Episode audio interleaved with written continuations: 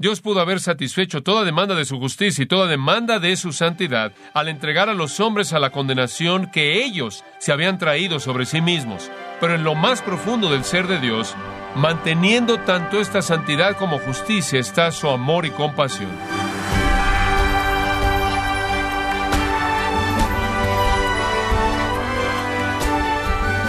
Queremos darle las gracias por acompañarnos en su programa Gracia a vosotros con el pastor John MacArthur. Jesús recorrió muchas ciudades y aldeas predicando el Evangelio del Reino y sanando y quitando toda dolencia. ¿Qué llevó al Señor a tan grande despliegue evangelístico? Le invitamos a escuchar la respuesta conforme John MacArthur nos habla de la cosecha y los obreros, dándole una mirada profunda a la oración evangelística, que es el tema de esta serie, no se lo pierda aquí en Gracia a vosotros. Mateo capítulo 9. Estudiando el versículo 35 hasta el primer versículo del capítulo 10. Vemos tres cosas conforme vemos al Señor aquí. En primer lugar, su ministerio. Versículo 35. Después, sus motivos. Versículo 36 y la primera parte del versículo 37 y después su método. La última parte del versículo 37 hasta el primer versículo del capítulo 10. Su ministerio, sus motivos y métodos. Veamos en primer lugar su ministerio. Versículo 35 dice, aquí está su ministerio. Recorría Jesús todas las ciudades y aldeas y básicamente encontramos en su ministerio tres elementos específicos. En primer lugar, versículo 35 dice que él estaba enseñando en las sinagogas, entonces nuestro patrón de ministerio del Señor fue este. Cuando él se congregaba con la gente religiosa, cuando se congregaba con ellos en la sinagoga, él les enseñaba el significado de las escrituras. Él presentó una exposición del Antiguo Testamento, un ministerio de enseñanza didáctico expositivo. Y todavía creemos que ese es el mandato para el pueblo de Dios cuando se reúnen para que se les enseñe el significado de la palabra de Dios. En segundo lugar, él dice que él estaba predicando el Evangelio del Reino. La palabra aquí es queruso, operar como un heraldo, proclamar o anunciar, hacer una proclamación pública. Afuera de la sinagoga, en las calles, en las carreteras, al lado de los montes, junto al mar, en una casa, en todo lugar, a donde él iba, él estaba anunciando el reino, él estaba proclamando el reino. Entonces la gente se congregaba para ser enseñada y salían para proclamar. Y creemos que ese modelo todavía es vigente, inclusive en la iglesia. La iglesia se congrega para ser instruida y se esparce para proclamar, nuestro Señor habiendo establecido el patrón. Pero hubo un tercer elemento de su ministerio, dice, en el versículo 23, que él estaba sanando toda enfermedad y toda dolencia en el pueblo. Ahora, ¿por qué el pueblo creería mensajes como estos? ¿Por qué escucharían a este caballero de Nazaret, que ni siquiera había sido preparado en las escuelas apropiadas? Bueno, Francamente, los milagros fueron lo que los convenció de que Él era el Hijo de Dios. Eran los verificadores de su mensaje. Pero hubo un segundo propósito. Creo que este es muy, muy importante. Yo creo que Jesús hizo estos milagros para demostrar la ternura amorosa del corazón de Dios. Yo creo que Jesús quería que esas personas supieran que Dios no era como los fariseos decían que era sino que Dios era compasivo, Dios era empático, Dios era tierno, Dios era amoroso, Dios estaba lleno de bondad, Dios era misericordioso. Yo creo que esta es una parte del ministerio de Jesús y creo que es esencial también en el nuestro.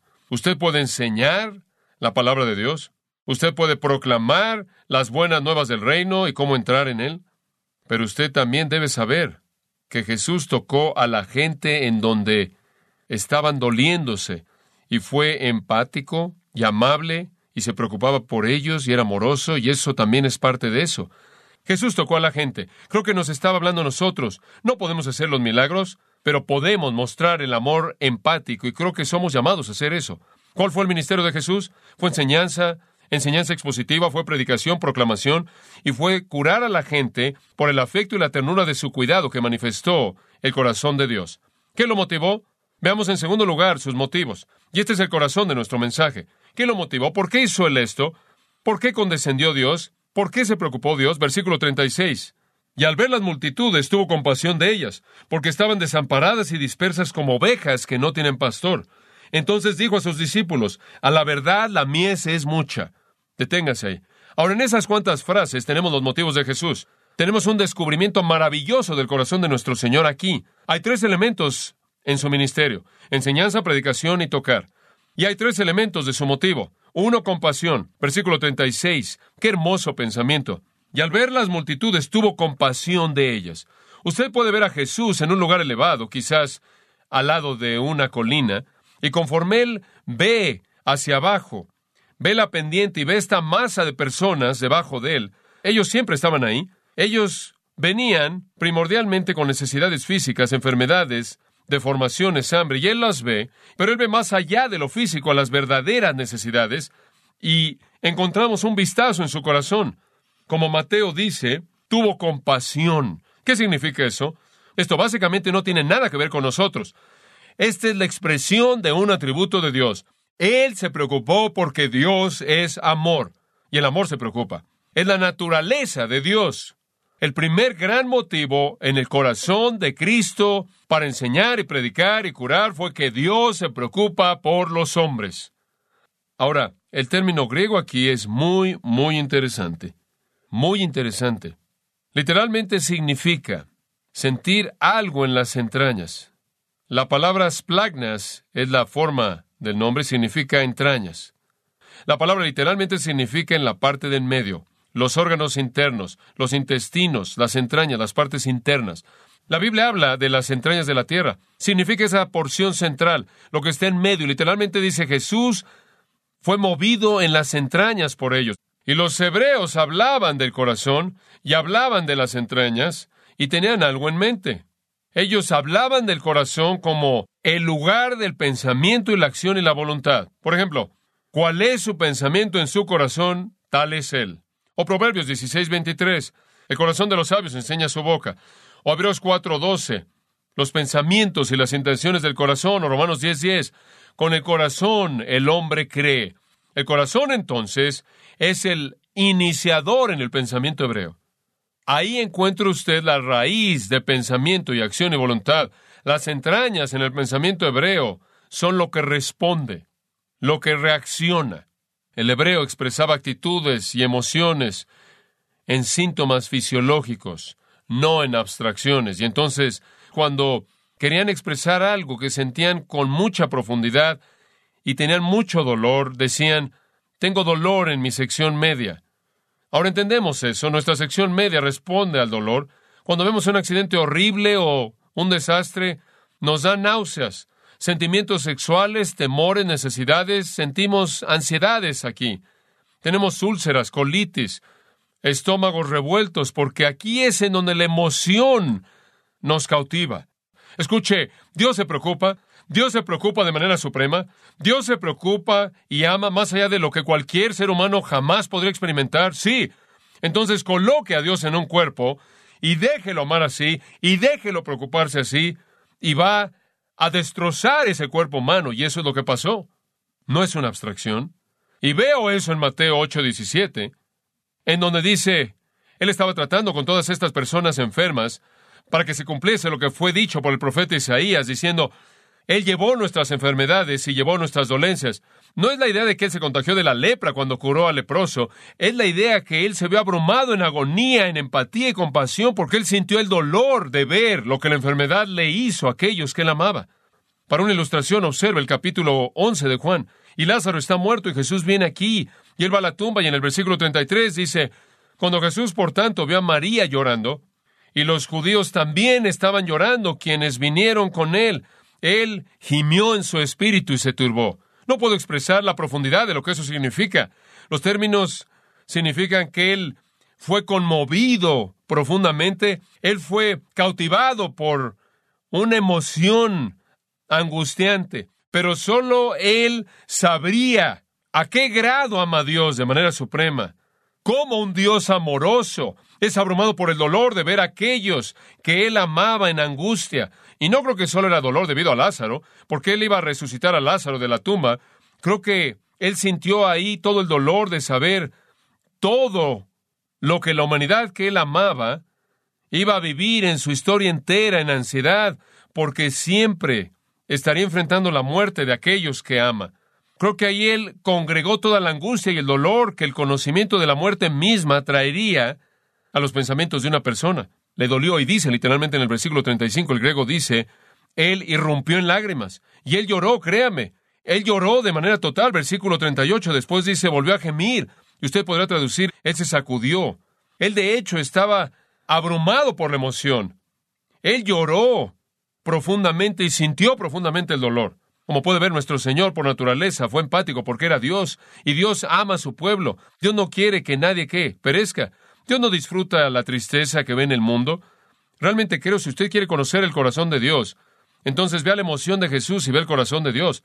La Biblia dice que fue varón de dolores y experimentado en quebranto. Significa tristeza. Él estaba abrumado en la parte de la mitad de su cuerpo. Oh, cómo amó él. Oh, cómo amó él.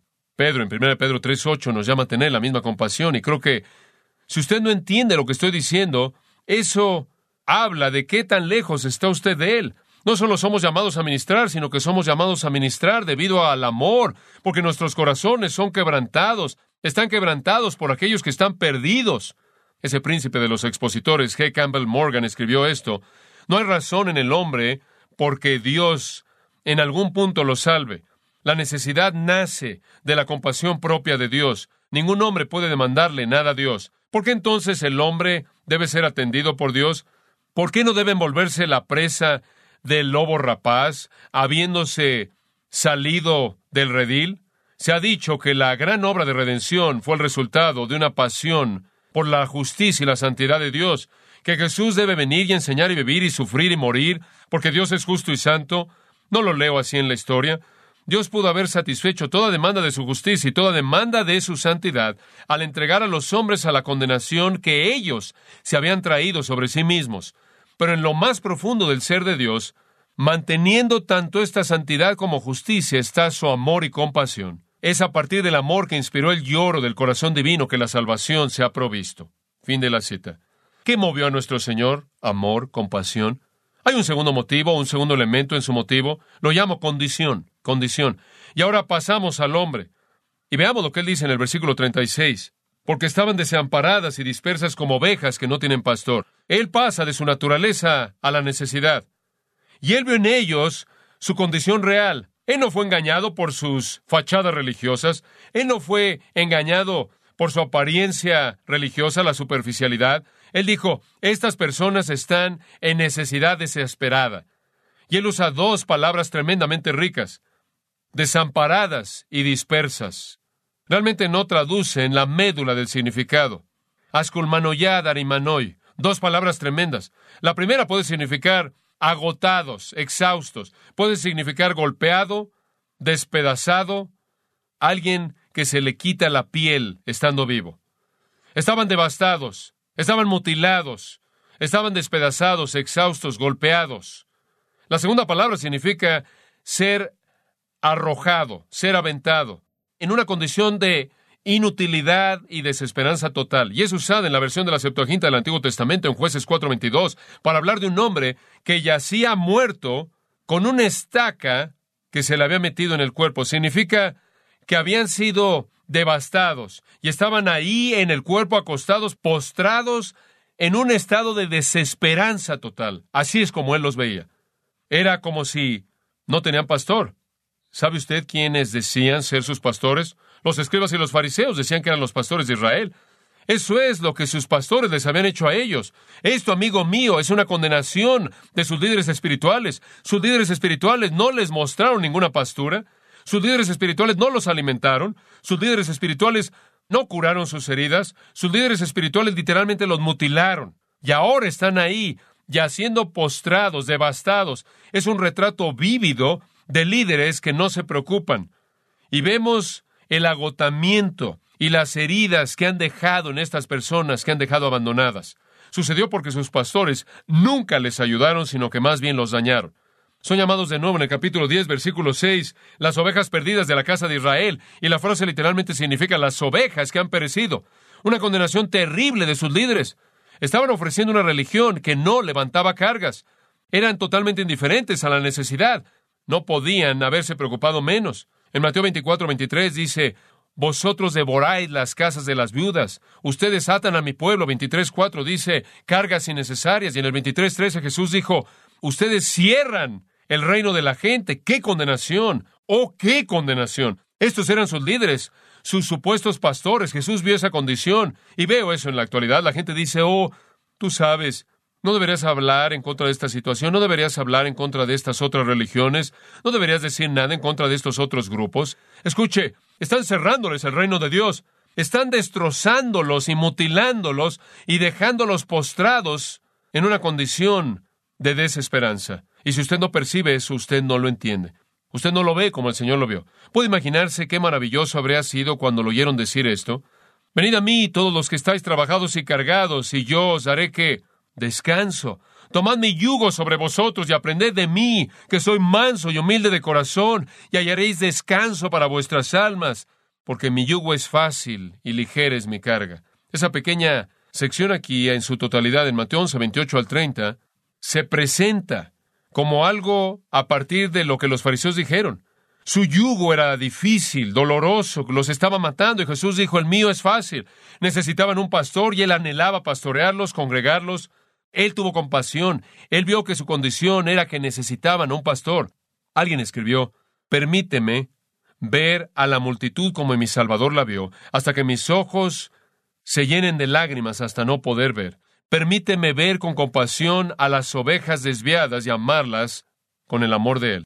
Después Él cambió la metáfora para darnos el tercer elemento de su motivo, de ovejas a una cosecha, y ya muestro la consumación. Jesús los amaba y se preocupaba por ellos, y les ministraba debido a su compasión, debido a su condición, y debido a la consumación venidera, versículo 37. Entonces dijo a sus discípulos, A la verdad la mies es mucha, Está lleno. ¿Qué significa eso? Algunas personas creen que la cosecha aquí son los perdidos. Algunas personas creen que son los elegidos. Algunas personas creen que son los que buscan a Dios. Algunas personas creen que es el número que va a ser salvo. Veamos si podemos descubrir lo que la cosecha es. En primer lugar, no es el campo de Juan 4, es, es una ilustración diferente. ¿Qué es la mies? Escuche conforme le leo por un momento y veamos si no se vuelve abundantemente claro. Escuche Joel 3, versículo 9. Proclamad esto entre las naciones, preparen la guerra, despierten a los hombres poderosos, que todos los hombres de guerra se acerquen, que se acerquen, conviertan sus palas en espadas y sus garfios en lanzas, que los débiles digan, soy fuerte, congréguense y vengan todas las naciones, vosotras todas las naciones, y congréguense. Habrá causa. Ahí los fuertes serán derribados, oh Jehová. Dios llama a las naciones a juicio, que las naciones sean despertadas y vengan al valle de Josafat, porque ahí me sentaré a juzgar a todas las naciones. Metan la hoz, porque la mies está madura. Vengan, desciendan, porque su impiedad es mucha. Después de esto, multitudes, multitudes en el valle de decisión. Ahora yo creo que cuando el Señor ve a las multitudes, Él pensó en la cosecha de Joel, y es juicio de lo que habló Joel. Yo creo que nuestro Señor vio consumación. Él vio la eternidad de perspectiva. Él no vio a la gente simplemente en su problema actual, Él los vio condenados al infierno. En Mateo 13, el Señor, dando una parábola, dijo esto, Dejad que ambas crezcan, versículo 30, hasta la cosecha. Y en el tiempo de la cosecha le diré a los que cosechan, Congregad, recojan primero la cizaña, y átenla en manojos y quémenla, pero recoged el trigo y métanlo en mi granero. Es juicio, y es juicio en contra de las multitudes. Y algunos van a ir al granero y algunos van a ser quemados, pero es juicio. Versículo 39, mismo capítulo, le dice usted ahí, el enemigo que la sembró es el diablo. La cosecha es el fin del siglo, y los que cosechan son los ángeles. La cosecha que él ve no es solo un campo misionero, no es la perspectiva aquí. La cosecha es el juicio final, la consumación, el fin de la época, el tiempo de tristeza, eso es lo que él ve. Escuchen, amados, Jesús le ministró a gente porque Él los amaba. Él le ministró a la gente debido a su condición terrible. Y Él le ministró a la gente porque Él podía ver su consumación en últimas. Y si usted ha perdido esa visión, usted ha perdido una porción muy importante de su motivo. Pablo dijo, conociendo 2 Corintios 5, el terror del Señor persuadimos a los hombres. Entendemos el infierno. Romanos 12, Pablo habló de la venganza de Dios. Hebreos, el escritor habla de eso. Los hombres morirán y después de eso el juicio. En segunda de Tesalonicenses, en el día cuando el Señor Jesús se ha revelado, en el día cuando el Señor Jesús se ha revelado desde el cielo con sus ángeles poderosos en llama de fuego, vengándose de aquellos que no conocen a Dios y no obedecen el Evangelio de nuestro Señor Jesucristo, que serán castigados con destrucción eterna, excluidos de la presencia del Señor y de la gloria de su poder. Es tan fácil para nosotros perder el sentido de la inminencia e inevitabilidad del juicio eterno. No hay manera de describir el infierno. Nada en la tierra se puede comparar con él. Ninguna persona viva realmente puede comprenderlo. Ningún hombre loco en las luchas más difíciles de la locura jamás podría contemplar las fronteras del infierno. El delirio de ningún hombre jamás ha pensado en un lugar tan terrible. Ninguna pesadilla que ha entrado en una mente con fiebre jamás produjo un terror que se equipare al del infierno más suave. Ninguna escena de homicidio con sangre salpicada y cuerpos mutilados jamás podría sugerir un vistazo de lo que el infierno es. Y nuestro Señor vio eso, y Él se vio motivado a alcanzar a esas personas. Entonces nuestro Señor vio a las multitudes. Él les enseñó, Él les predicó, Él las curó, debido a su compasión y a la condición de ellos, y a la consumación definitiva. Y espero que eso le hable a su corazón. Ciertamente le habla al mío.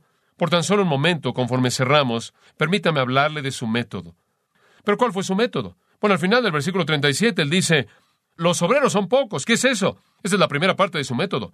Yo lo llamo entendimiento. Él tiene un método triple. Entendimiento. Primero usted tiene que entender el problema. ¿Qué va a hacer al respecto?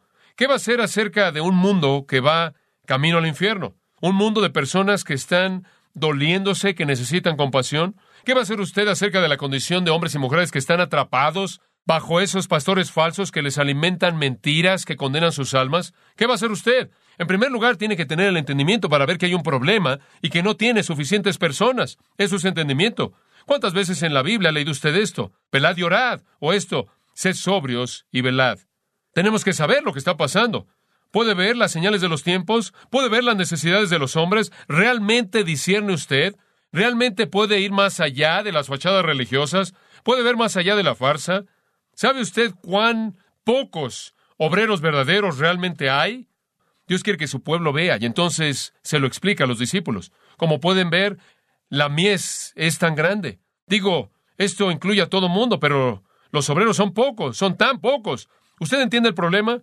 El entendimiento pasa al segundo elemento de su método, el cual llamo intercesión. El versículo 38 no dice ahora entren en pánico. Entren en pánico, no dice háganlo solos y háganlo lo más rápido que puedan. No dice inventen un gran programa. Dice orad, orad, por tanto, orad al Señor de la mies. ¿O qué término? El Señor de la mies. ¿Saben qué cosa tan asombrosa es esta? El Dios mismo, quien es el Señor de la mies, ese es un término de juicio, el Dios mismo, quien es el juez, es al que le rogamos que envíe obreros para evitar que la gente reciba juicio. Maravilloso. Hay una parte de Dios que demanda ese juicio y hay un atributo de Dios que busca que nadie esté ahí. Orad, dice él, orad al Señor de la mies, que envíe obreros a su mies, lo que significa es esto, a su mies, a su cultivo, antes de la consumación final. Él ve la mies como esta masa de personas que van hacia el juicio. Pero antes de que llegue ahí, oren y noten por qué están orando. No dice oren por los perdidos, no dice eso, dice oren por obreros. Usted se puede sentar y decir, oh Señor, salva a mi tía, ya mayor, salva a mi marido, Señor, salva a mi vecino, oh Señor, salva a mi vecino. Y usted continúa diciéndose a sí mismo, bueno, realmente no se están salvando, Voy a seguir orando, vamos a seguir orando. Y de pronto usted comienza a orar de esta manera, Señor, por favor envía que alguien alcance a mi vecino. Y continúa orando eso por mucho tiempo y poco después usted se va a decir a sí mismo, bueno, quizás yo debo ir. Como puede ver, si lo único que está haciendo es orar por la persona porque sea salvo, los mantiene a distancia, pero tan pronto como usted comienza a orar porque el Señor envía a la persona, poco después va a sentir que probablemente usted es la persona que debe ir y eso lo lleva de la intercesión al involucramiento versículo 1 del capítulo 10, y eso es exactamente lo que pasó. Él dijo, ahora ustedes discípulos oren. Y después en el versículo 1, entonces llamando a sus doce discípulos les dio autoridad sobre los espíritus inmundos para que los echasen fuera y para sanar toda enfermedad y toda dolencia y demás, y los envió. Ahora escúcheme, los que estaban intercediendo son los que se involucraron, ¿verdad? ¿Cuál es el método de Dios? En primer lugar, que entendamos, que entendamos, que entendamos que la gente está perdida, que hay muy pocos que los puedan alcanzar y después comenzamos a orar y a partir de nuestras oraciones viene nuestro involucramiento.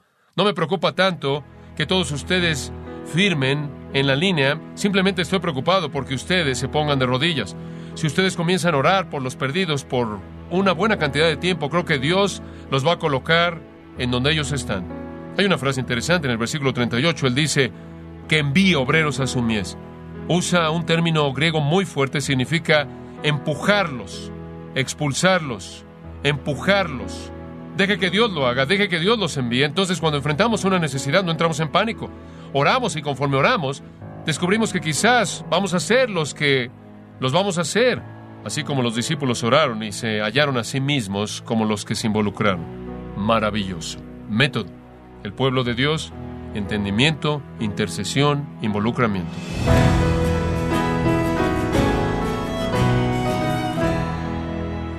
John MacArthur nos está recordando con esta serie que ser un evangelista fiel demanda ser un cristiano que entiende y se somete a la palabra de Dios. Es la serie La oración evangelística en gracia a vosotros.